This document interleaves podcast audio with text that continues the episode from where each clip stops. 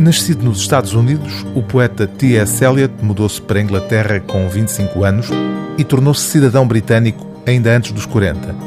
Era já nessa altura uma das vozes poéticas mais influentes do seu tempo, como fundador da poesia modernista. A par do trabalho poético inaugurado com A Canção de Amor de J. Alfred Prufrock, de 1915, T.S. Eliot dedicou-se desde cedo à crítica literária. Nos muitos ensaios que publicou, sobretudo na revista The Criterion, deixou expressas as bases daquilo que foi o seu entendimento da poesia, escrevendo nomeadamente sobre outros poetas, Baudelaire, Yeats, Valéry e tantos outros, mas também, em sentido mais vasto, sobre aspectos significativos da cultura ocidental.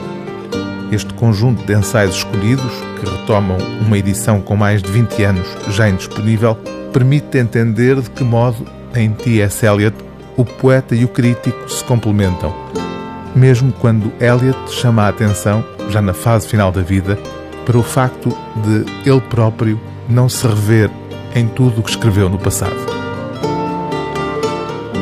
Quando somos jovens, vemos as questões nitidamente definidas à medida que envelhecemos, tendemos a pôr mais reservas, a moderar as nossas asserções categóricas, a introduzir mais parênteses.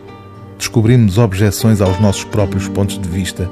Olhamos o inimigo com maior tolerância e às vezes até com simpatia. Quando somos jovens, temos confiança nas nossas opiniões, seguros de que possuímos toda a verdade. Somos entusiásticos ou indignamos-nos, e os leitores mesmo os leitores com maturidade, são atraídos por um escritor que está bastante seguro de si.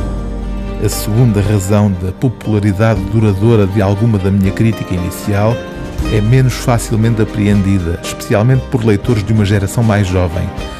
É que na minha crítica mais antiga, não só em afirmações gerais acerca de poesia, mas também ao escrever sobre autores que me tinham influenciado, estava implicitamente a defender o tipo de poesia que eu e os meus amigos escrevíamos. Isto deu aos meus ensaios uma espécie de urgência, o calor da apelação do advogado, que os meus ensaios mais tardios, mais imparciais e, tenho esperança, mais judiciosos, não podem reivindicar. O livro do dia TSF é Ensaios Escolhidos de T.S. Eliot, seleção, tradução e notas de Maria Adelaide Ramos, edição Relógio d'Água.